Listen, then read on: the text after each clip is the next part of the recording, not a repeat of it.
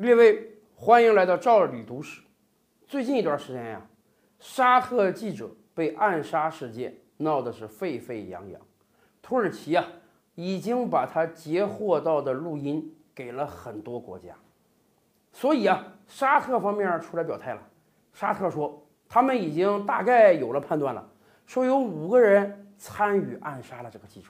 说国际社会，你们放心，未来我们一定会秉公办理。把这五个人全部判处死刑的，但是当然，据他们了解，沙特王储本人对这个事情完全不知情。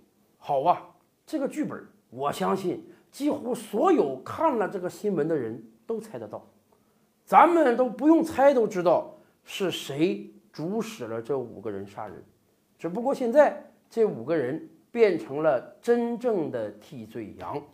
什么叫卸磨杀驴？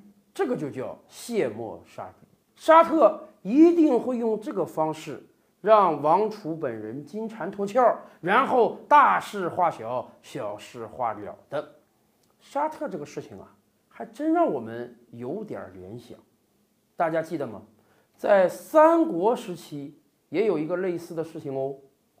三国后期啊，曹魏政权实际是被司马昭把持着的，以至于啊。大家都流传一句话：“司马昭之心，路人皆知。”所以啊，曹魏的贵族们啊也是要反扑的。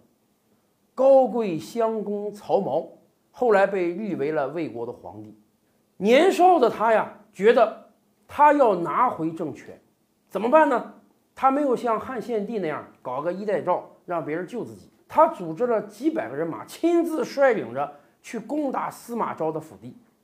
到了司马昭府邸的时候啊，皇帝本人身先士卒，在那个年月，咱们这么讲，普通人对于皇帝还是很害怕的。所以啊，司马昭那些亲兵卫队虽然跟皇帝的人马打，但是没有人敢跟皇帝直接动手。这个时候，司马昭的谋士就喊啊：“养兵千日，用在一时。主人对你们那么好，现在是报效主人的机会了。”结果，司马昭手下。有一个叫程济的人，他拿着戟直接把高贵襄公曹髦给刺死了。刺死之后，司马昭又立了另外一个人当魏国的皇帝。可是啊，这个事儿没有完。咱们明白，在中国古代是最讲究以孝治天下的，是最讲究人们对皇帝的忠诚。你作为一个大臣，你手下的人。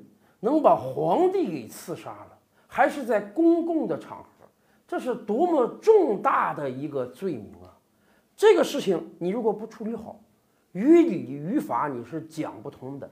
即便是权势熏天的司马昭，也对抗不了悠悠众口。结果司马昭怎么整？跟沙特王储一样，他把成济给推了出来，让成济当替罪羊。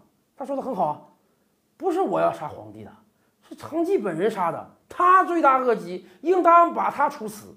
不单要处死他，还要把成济的三族全部杀光，斩草除根，一个不留，以此来彰显对于皇帝的忠诚。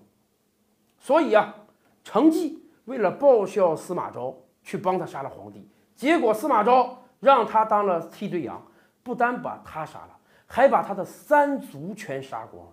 成绩这个事儿出了之后啊，后世很多要帮着别人造反的人，其实心里就要盘算了，我可千万别当替罪羊啊！